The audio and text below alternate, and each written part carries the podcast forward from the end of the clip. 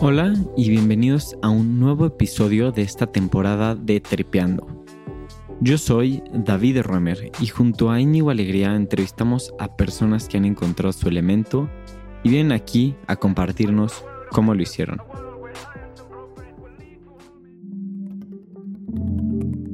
El episodio de hoy es muy especial justo por esa razón. Ali es una persona que ha encontrado lo que le apasiona varias veces y eso ha significado cambiar de profesión y tomar decisiones muy difíciles. Desde busa de cuevas, cantante y ahora una autora de dos libros y host del podcast Sin prisa pero con alma, Ali es una persona creativa y multifacética que ha sido exitosa en cada etapa de su carrera profesional. En este episodio nos adentramos en cómo escucha su cuerpo y su mente para tomar estas decisiones difíciles lo que significa el éxito y por qué es relativo para cada quien y sobre cómo empezó su carrera como escritora ayudando a sus amigos. Sin duda, un episodio muy especial y muy introspectivo. Esto es Tripeando, te dejo con Ali Begun. ¿Qué onda Ali? ¿Cómo estás? Bien, gracias. ¿Tú? Todo bien, gracias por estar entrepeando, es un gusto tenerte aquí y quiero saber cómo en qué etapa de la vida te agarra esta plática, en qué andas. qué fuerte. Este, pues en una etapa de la vida chistosa donde como que los todo mi 2023 mis proyectos no han salido como lo esperaba, entonces un poco creo que pasando la etapa del duelo, porque al final pues sí es un duelo como cuando no vives la vida que pensaste que ibas a vivir en tu año, pero creo que ya pasé como que ese momento como de bajón duro y ya estoy un poco como tratando de retomar y como ahora sí ya viendo como el lado positivo de algo que no estuvo tan padre. ¿Eres muy enfocada en tus objetivos del año? O sea, ¿por qué dibujas como ese marcador? Pues sí, o sea, mi cumpleaños es el 30 de diciembre, entonces como que quiera o no, pues como que los años nuevos igual marcan y justo este cumplí de 29 a 30, entonces también fue como un... Y pues casualmente mis libros han salido en noviembre o enero, entonces como que también han sido casualidades ahí de que la fecha sea en esa, pero sí, no, no es tanto que sea como de que año nuevo, solo como que pues, sí caen ahí. Ya, Cuéntame, o sea, ¿qué es lo que ha sido como distinto a lo que esperabas este año? Pues saqué un libro, mi primer libro, o sea, como un medio background, tengo tres libros. Al primero le fue fuera de lo normal, o sea, como que es, al final fue autopublicado y ha vendido tres mil y cacho de copias en un año y cacho, que es altísimo para un libro autopublicado. Entonces yo me agarré de mis ovarios y dije como, obvio, ya le agarré a esto, todos les ver igual de bien.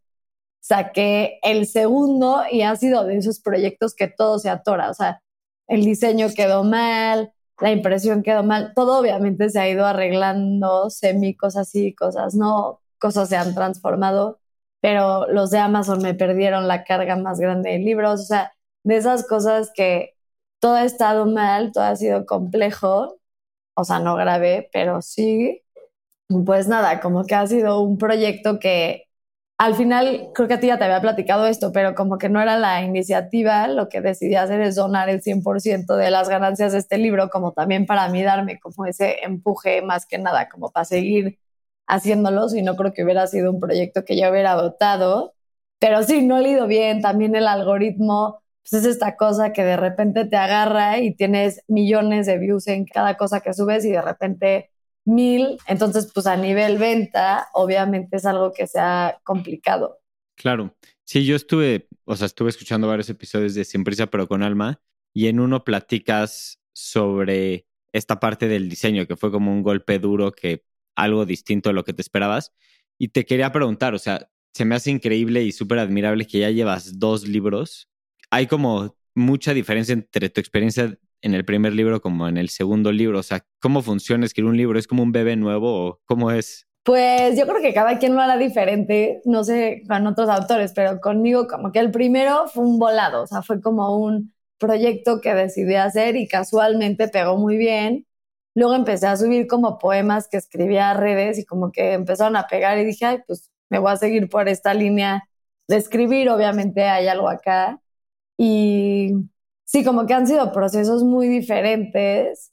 También en mi caso no tengo cada vez un poco más, pero no tuve o no sigo teniendo como a un guía que me como ayudara, como que es una industria donde por lo menos yo no conozco a mucha gente, a las personas increíbles que conozco también son medio, pues están como a la par de nivel que yo en el sentido como de que o están con un editorial y entonces es otra historia porque están como obviamente mucho más contenidos guiados o son como yo de que entre todos estamos como medio averiguando a ti que te funcionó, a ti que te funcionó, que también ha estado increíble, ¿no? Como el no ser competencia, o sea, como que esa parte la verdad ha sido muy padre, nunca he sentido como envidia o como celos, al revés, ha sido como un, y siento que le pasa, seremos como 10, con que estamos ahí ayudándonos, como que todos queremos que nos vaya bien, es una comunidad como muy linda, hay los que están chance un poco más arriba en cuanto como a ventas, seguidores, comunidad y están los que están un poco más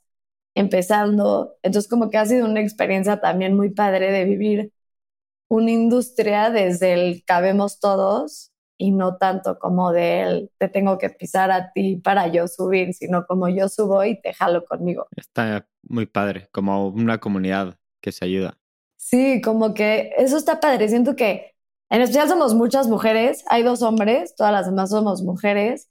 Y siento que como mujeres nos metieron de repente mucho esta competencia, que mi abuela siempre me dice, la belleza de otra mujer nunca es ausencia de la tuya. Y creo que es igual, o sea, el talento de otra persona jamás va a ser ausencia del mío, será diferente, habrá quien conecte más con unos, con otros, pero cabemos todos. Igual como con los podcasts, ¿no? Que luego es como, no, no le hagas promoción a este podcast o lo que es, es como por, o sea, la misma persona va a tomar muchos trayectos en su vida, o sea, puede escuchar a fulanito.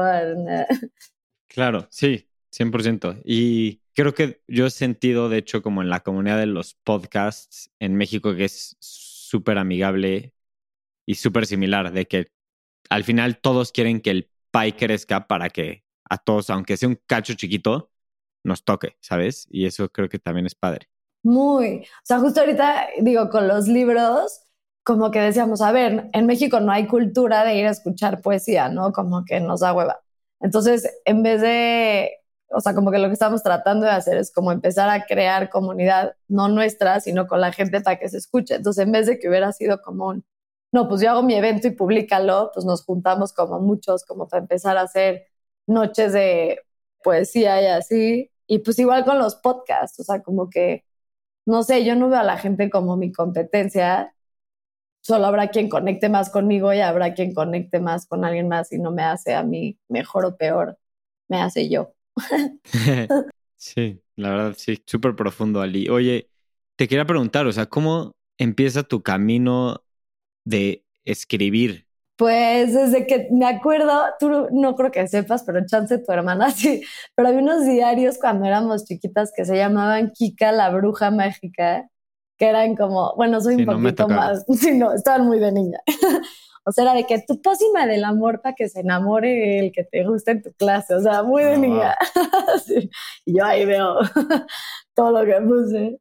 Pero desde chiquita escribo diario, diario. O sea, desde que tengo, no sé, como 8 o 9 años, obviamente cada vez son más profundos o más tripiosos que cuando era niña y hablaba de, de Alan, el que me gustaba, que se sentaba en la esquina.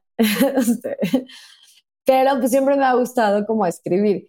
Y luego mi primer libro, pues te digo que fue una casualidad muy linda porque era mi diario, justo hoy en mi diario digo que se ha ido transformando y al final ya era un poco más como un workbook de todas las cosas que he escuchado como en cosas de autoayuda. O sea, luego yo soy muy de la idea de que nos bombardeamos con información de autoayuda o de negocios o lo que sea que te interesa, pero somos bien malos aplicándolo como al día a día.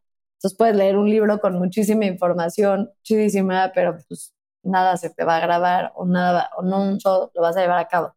Entonces mi diario eran como estos ejercicios que encontraba en libros y aparte, aunque soy un desmadre, soy como muy organizada. Entonces estaba como, por ejemplo, no sé, para cuando te dan ataques de ansiedad, entonces tenía como todos mis ejercicios, para cuando no sé qué, todos mis ejercicios, cuando te rompan el corazón, todos.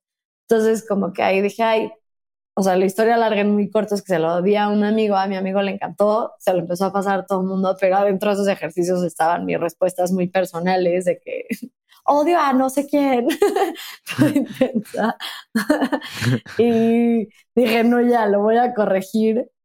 Y mi idea nunca fue como publicarlo ni nada, pero un día como que regalos del universo estaba en el lugar correcto, con la persona correcta, le platiqué, le gustó, me firmaron con Penguin, que es una editorial muy grande, y ya de ahí como que pues, todo se dio, que de hecho como que últimamente me tripeo mucho de ese, de la suerte, o sea que a veces yo siento que no me merezco como todo el éxito, obviamente el éxito pues, es medible para cada quien, ¿no? pero yo sí veo lo que he logrado como éxito que digo, como no sé cuánto éxito fue mío y cuánta es suerte, pero hay un dicho que dice que la suerte es cuando, bueno, es en inglés, pero la suerte es cuando la preparación se junta con la oportunidad, ¿no? Entonces, como que... Sí, o sea, innegable que has trabajado muchísimo, ¿no? Creo que es importante. ¿Siempre te has visto como escritora o es algo que no tenías idea que querías ser? No, hombre, no tenía idea. O sea, siempre he sido muy creativa y yo soy de esas personas que he hecho neta todo. O sea, como que yo creo que solo voy a vivir una vida como Ali Begun y en esta vida como Ali Begun me tocó nacer en una casa privilegiada en el sentido como de que por lo menos lo básico lo tengo cubierto. Obviamente ya todo 30 años no es como que mis papás me pagan la renta y mi comida, pero pues sí me encaminaron a que tenga esa por lo menos base cubierta muy fácil. Entonces, de ahí a poder arriesgarme a experimentar todos los trabajos del mundo o lo que se me ocurra, sabiendo que si todo se cae, si tengo a casa de quién regresar, creo que eso ha sido como una oportunidad que yo no quise desperdiciar en mi vida, en el sentido de que me he arriesgado a hacer todo. O sea, he sido cantante y la verdad es que yo creo que la vida es de los que se atreven, porque no me estoy haciendo de menos, sí creo que chambeo mucho, pero no necesariamente soy una persona con que es súper talentosa para todo, pero a todo le he dicho que sí, o sea, he sido busa de cueva, o sea, como laboralmente hablando, mesera, este, cantante y compositora, autora, maestra de yoga, maestra de breathwork, tuve una agencia de marketing, tuve una agencia de comediantes, o sea, como que a todo le he dicho que sí, obvio no todo ha salido tan bien, pero mínimo pues me he arriesgado a ver qué pasa. Wow, o sea, sí, primero, wow, qué locura. Y en todas estas cosas que has hecho, ¿te has sentido contenta haciéndolo? ¿Eran cosas que te gustaban hacer? Sí, hace poco un tío me dijo algo que creo que si no fuera terapia me hubiera dolido un poco, pero no sé por qué le conté que iba a ir a dar una clase de yoga, ¿no? Y mi familia como que no sabía que doy clases de yoga. Entonces me dijo como, ay, Ali, es que como no haces una cosa, haces 20 entonces no eres exitosa en ninguna. Y me quedé tripeando y fue como, ¿cuál es el éxito? O sea, como, porque para mí soy la más exitosa porque justo amo lo que hago y cuando me aburre, obviamente no al segundo, pero cuando ya es algo que dejo de conectar con eso, no le tengo miedo también aceptar que las metas cambian, o sea, como que no sé, la música, la verdad me empezó a ir muy, muy bien, o sea, empecé a ser telonera de Enrique Iglesias, tuve una canción que estuvo en el top 50 más virales de Spotify, o sea, como que ahí iba mi carrera y de repente empezaba a subir escenarios y decía como no me gusta ser el centro de atención como de esta forma demasiado y lo solté obviamente con el duelo, lo que te decía hace rato, como de aprender a darle el duelo a la vida que no viví, pero como no desde un lugar triste, sino como de honrar como que ese camino que decidí no tomar y me cambió a otro. Y como que Creo que a veces la gente ve la vida diferente a mí, o sea, no que esté bien o mal, pero yo nada más la veo como, pues es un playground, o sea, es un lugar para jugar a lo que tú quieras hacer. Sí, toma tiempo, obviamente, y estudio muchas cosas y por ende, o sea, pero justo vi a Mel Robbins, que me encanta hace poco decir como, pues estudia lo que te dé curiosidad y en algún, o aprende lo que te dé curiosidad en algún momento te va a servir los conocimientos para todo, ¿no? O sea, yo, yo soy vegana, bueno, casi todo el tiempo, de repente me va, pero muy vegana. Y me encanta la pastelería vegana. Y como que todo el tiempo he hecho cosas, no tengo una pastelería, pero en mis breathworks damos postres veganos y de ahí mucha gente me ha pedido como, como para sus restaurantes que les cocine yo en mi casa, ¿no? Entonces nunca sabes qué otra cosa hiciste en el pasado que te va a sumar como a lo que estás haciendo ahorita. Esto se me hace padrísimo y a mí me recuerda mucho a como el súper famoso discurso de Steve Jobs en Stanford, no sé si lo has visto. Sí, pero no me acuerdo bien. O sea, habla mucho de cómo él empezó como haciendo cosas de caligrafía y va contando como diferentes etapas de su vida que no tienen nada que ver, pero ya donde estaba parado en ese momento dice que cuando está haciendo las cosas no lo puedes ver, pero ya en retrospectiva you connect the dots, ¿no? Y todo fue sumando para lo que acabó siendo Steve Jobs, que es una mente brillante, ¿no? La verdad es un discurso muy padre, o sea, para los que nos estén escuchando y no lo hayan visto, pero sí, sin duda creo que me pone mucho a pensar igual en, pues, tripeando, ¿no? Que te contaba que estripeando encuentra tu elemento. Muchas personas justo vienen aquí para escuchar a las personas que han encontrado lo que quieren hacer. Y siento que tú lo has encontrado varias veces, que creo que es único, ¿no? Y te quería preguntar, ¿qué le dirías a un chavo o una chava de 18 años que están viendo qué onda con su vida y que no saben qué quieren hacer? Chances sus papás me matarían por este consejo, pero a mí me hubiera aliviado mucho la vida entender que lo que decías estudiar en realidad no importa tanto, o sea, como que estudia lo que te llama la atención en el momento. La neta es que yo no conozco a mucha gente que, se dedica a lo que estudia, a menos de que tengas una vocación como muy clara de que si quieres ser doctor, obviamente algo así sí, o abogado, o lo que sea. Pero igual la vida un poco te vería, ¿no? Y como que cuando te abres a que, no sé, yo me angustié muchísimo en mi carrera, como que no sabía qué quería hacer, estaba súper perdida acabé estudiando una estupidez, o sea, que me sirvió para echar café todos los días con mis amigas, estuvo muy padre. Pero después estudié una maestría porque ya estaba un poco más grande, dije como, bueno, y pues sí, tuve que estudiar un poco más para poder entrar a la maestría, pero no es definitivo, estudié mi maestría, tampoco ejerzo mi maestría, o sea, como que creo que de repente nos tomamos las decisiones que no le quito la importancia, pero con demasiada seriedad cuando otra vez la vida es como esta aventura de como elige y ya la vida solita te guiará y como que yo soy de la idea que si eres una persona con valores chidos y como una persona íntegra que está dispuesta a poner el trabajo solita la vida y tú obviamente siendo parte de eso te vas a abrir los caminos correctos para llegar a lo que te toca hacer. Sí, concuerdo y creo que lo pones muy bien. Yo estudié para abogado y no me dedico a nada que ver con eso, pero sí me he encontrado en muchos momentos que me entra duda, ¿sabes? Como de, uf, estoy haciendo lo correcto, como que me comparo obvio con mis amigos que sí se fueron como por el camino tradicional, entre comillas. Sí, como tú dices, ¿no? ¿Cómo mides el éxito? Pero sí, a veces me entra la duda, ¿no? ¿Tú cómo manejas eso? No sé si te entra alguna vez. A mí me entra un poco más laboralmente creo que estoy muy orgullosa de mí, o sea, creo que sí he logrado cosas, pero me pasa mucho como en el lado de la pareja o hijos o así, o sea, a ver, yo soy judía, tengo 30, en los estándares con los que crecí, soy una señora quedada con 18 gatos, o sea, como que ya se me fue el tren. Y así, como siendo súper honesta, o sea, yo no sé si quiero hijos, no sé si quiero familia, o sea, todas estas cosas. Digo, obviamente cada vez quiero más y voy creciendo y como que, pero definitivamente hasta ahorita estoy feliz como que haciendo mi vida y explorando y me falta mucho más antes de querer ser mamá. Pero obviamente cuando voy con mis amigas judías que ya tienen como esta vida un poco más como la vida que me imaginé que iba a ser mi vida, porque pues sí, nunca crecí con la idea de que no me iba a casar antes de mis 30. O sea, yo tenía una prima de 25 que se casó a los 25 y decía, wow, yo quiero como ella, o sea, viejísima.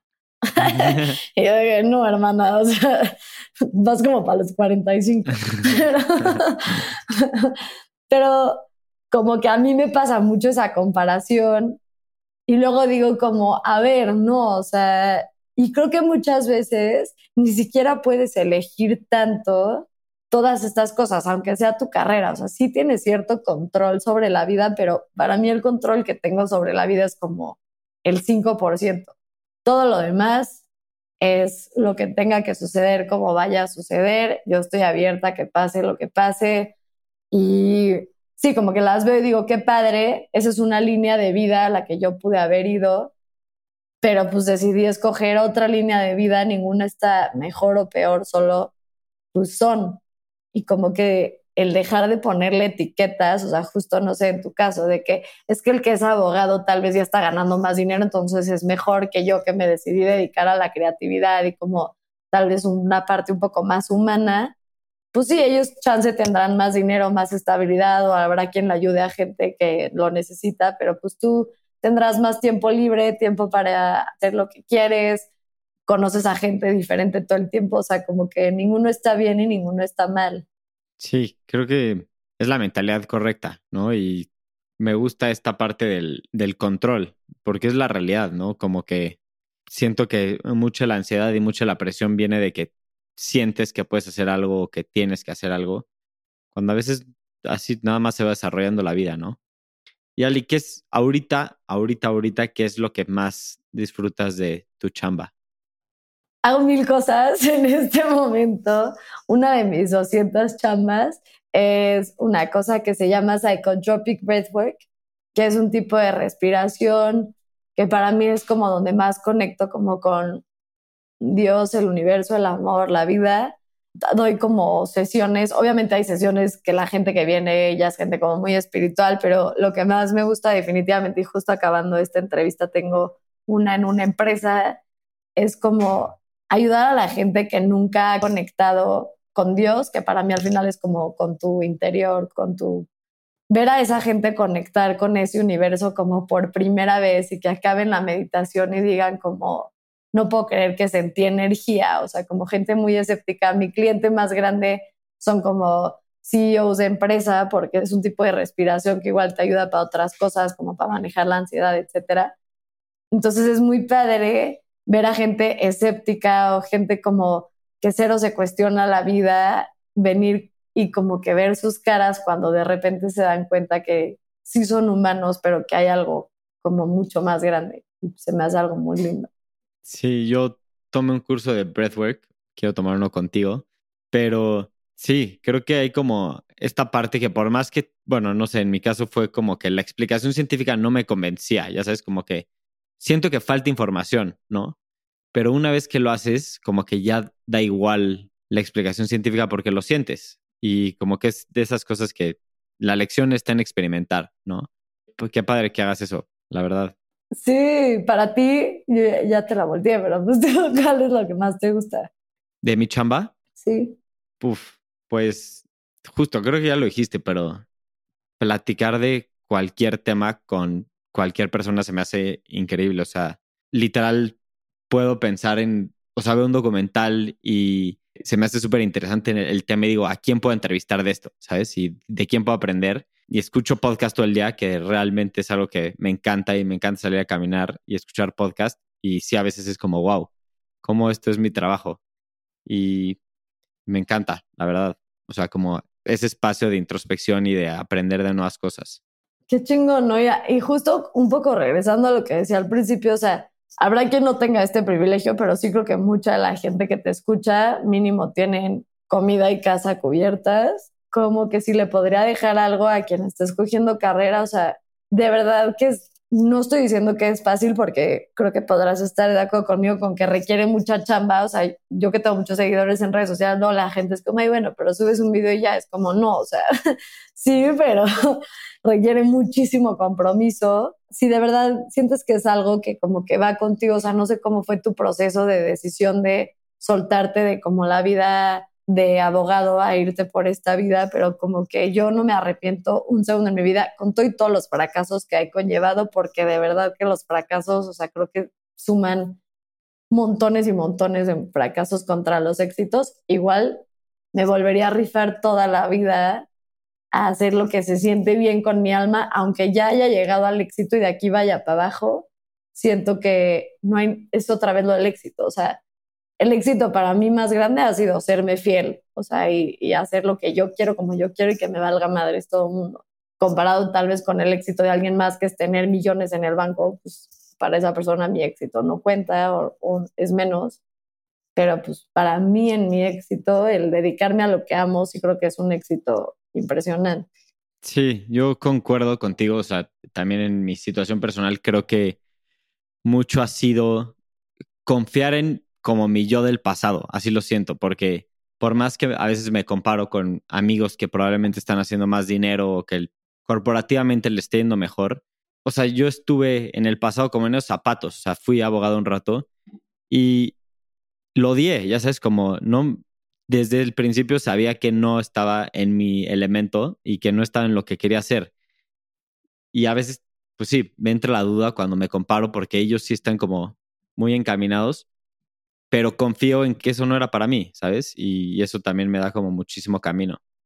Oye, Ali, quería hacer como un zoom in a Sin Prisa, pero con alma, que he estado haciendo como un estudio de tu podcast y se me hace increíble. Te quería preguntar, o sea, yo siento sin prisa pero con alma, de alguna forma como una terapia tuya, como a ti misma, pero que compartes con todos, porque es un espacio mega personal. ¿Siempre te sentiste cómoda haciéndolo así o, diste un paso?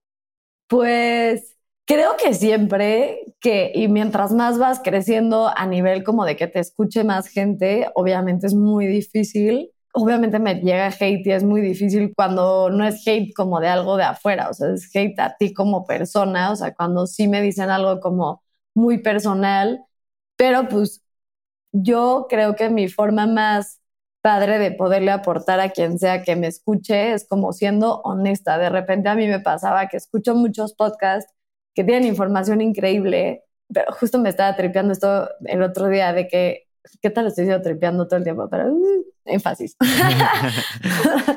este, no es como Vino a mi, sí, bueno, de mi parte al parecer sí, pero no. este, vino a mi club de lectura el autor que yo más admiro. O sea, y se me hace otro nivel de ser humano en cuanto a inteligencia y no sé qué estaba platicando y tiene millones de premios, millones de películas. ¿Quién es? Uno, eh, Guillermo Arriaga. Ah, wow, ok. Ajá, picudo, ¿no? O sea, una persona que para mí ha sido fuente de inspiración en un millón de sentidos. Y no sé por qué comentó que a él también le daba el síndrome del impostor. Y como que en el segundo en el que lo escuché decir eso, como que para mí fue humanizarlo y decir como sí, o sea, de repente vemos a estas personas, figuras que vemos como para arriba y los deshumanizamos en el sentido como de que todos somos buenísimos para dar consejos o este güey es buenísimo para decirnos todos sus éxitos, pero qué padre que se pueda parar enfrente de mí sabiendo todo, bueno, de todos nosotros, lo grande que es y seguir siendo como vulnerable y decir como, oye, pues me sigue dando miedo de repente sacar algo o siento que no soy suficiente. Entonces como que algo que yo quería comunicar en mi podcast es lo mismo, o sea, muy fácil es agarrar el micrófono y darle consejos a todo mundo y me encantaría que todos los consejos que doy los pudiera seguir al pie de la letra. Obviamente intento ser lo más coherente que puedo, pero a la vez no dejo de ser humana y como que eso era lo que yo quería transmitir en mi podcast. O sea, que sí, no es que cuando corto con alguien que la neta lo que más hablo es como del desamor y el amor,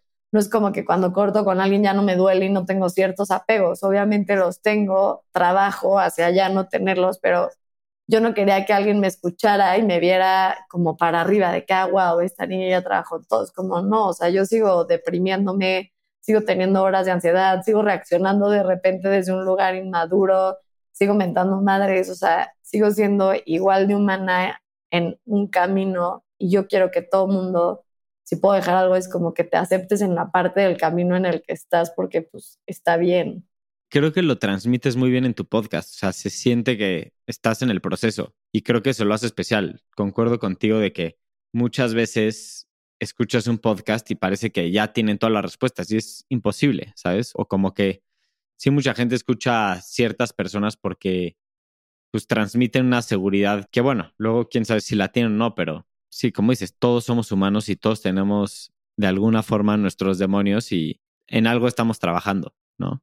Y a mí lo que más me gusta de los podcasts en general, o sea, justo lo escuché en una entrevista que le hicieron a Macklemore, es como, ayer escuché uno de Kim Kardashian, que no es una persona que en lo especial yo pensaba que admiraba ni nada. Y como que siento que los podcasts es un espacio para humanizar a todas esas figuras tal vez públicas o como todas estas cosas tan grandes que de repente vemos y escuchas no sé, el de Macklemore a mí me encantó porque el güey hablaba de sus intentos de suicidio. Entonces dice, sí, o sea, también este güey que lo veo para arriba, cañón, pues es humano, o sea, y como que es lo que yo quiero que todo el mundo se quede todo el tiempo, o sea, no el hecho de que yo lo diga quiere decir que lo aplico todo el tiempo y cuando la cago también humanizarme yo solita, o sea, decir como está bien que no logre seguir todos mis consejos al pie de la letra, nunca había vivido este momento preciso, exacto con esta situación. O sea, y pues la vida es un proceso constante de aprender, de ser,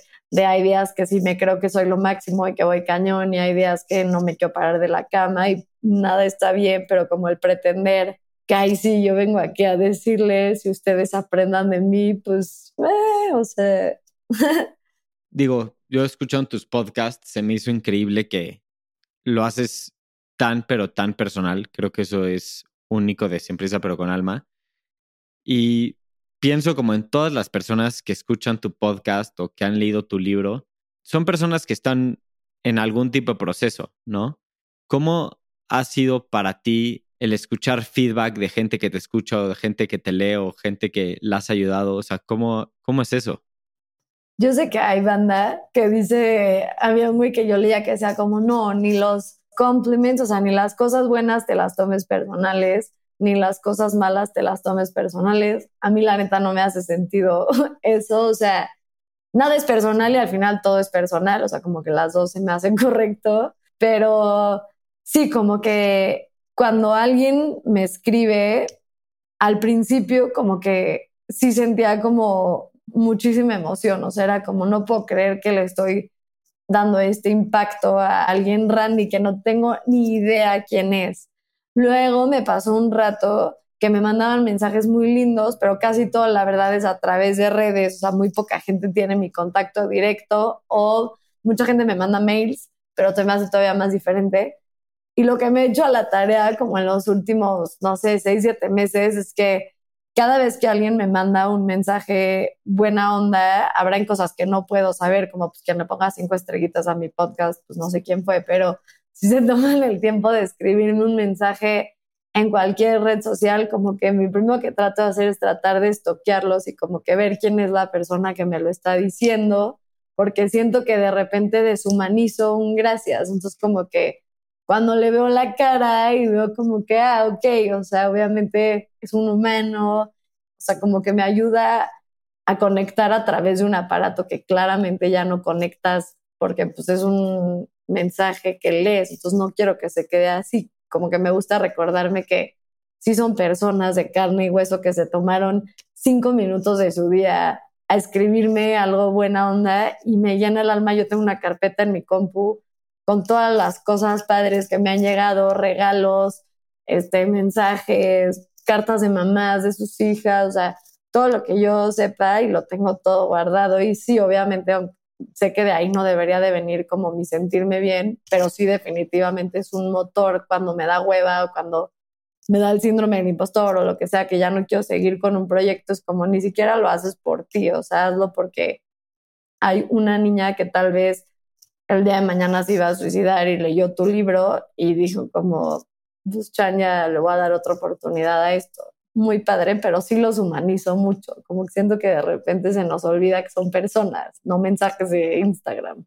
Sí, 100%. Y creo que, digo, eso es algo que el medio del podcast a mí se me hace como súper especial, de que tú en Sin Prisa pero con Alma tienes relaciones súper personales con miles de personas tú no las conoces, ¿no? Pero para todas las personas que te escuchan es como platican contigo de alguna forma cada vez que te escuchan y por un buen rato, ¿no? Y eso está muy cañón. Que alguien te preste tanta atención es importante. No, es un honor. O sea, yo, no tomo nada por hecho, o sea, como que para mí es un honor enorme que alguien piense que 20 minutos de su vida me los puede regalar a escucharme a mí hablar, o sea, qué cañón y de repente sí siento que no dimensiono y aunque sea una persona, y ¿eh? no tienen que ser de que 10 millones, o sea, una persona que se tomó 20 minutos para escucharme a mí hablar de qué es lo que yo opino sobre cerrar ciclos, como que el, poder que tiene eso, o sea, la magia es increíble. Y ahora qué padre que esa una persona han sido miles, pero pues no lo tomo nada como por hecho, o sea, lo agradezco infinito. Sí, es increíble. Ali, pues pasando ya como a la última etapa de esta plática tan padre, quería que nos platicaras de tus libros, dónde los pueden encontrar, si alguien te quiere buscar. Mis libros, no sé si puedo decir la palabrota del primero, o sea, porque tiene una grosería. El primero se llama ¿Qué chingados hago con mis crisis? Eso está más fácil de encontrar, pero Amazon es lo más fácil. Luego está Sin prisa, pero con alma, parte 1. Y luego está un audiolibro que se llama ¿Qué chingados hago con mi corazón roto? que es un audiolibro que también te llega un workbook. Ese solo está en Vic. Pero, pues la verdad es que sí le dedico mucho tiempo a contestar en mis redes. Obvio se me van mensajes de repente, pero si alguien me quiere escribir y le puedo decir específicamente en su país dónde es el más barato, porque sí suele suceder que es más caro, le envío a otros dependiendo. Feliz les paso los datos para que no les cueste tanto. en mi Instagram, que es arroba alibegun, y tengo dos, uno con una N, otro con dos N, los dos soy yo. Y así estoy en todas mis redes. Pues súper. Qué padre plática, Lee. De verdad, muchísimas gracias. Siento que muchas personas vamos a conectar con lo que nos platicaste hoy. Ay, gracias. Qué emoción estar aquí en mi casa, grabando de lejos. Why don't we crystallize imagination? I have my mind. My mind needs books like a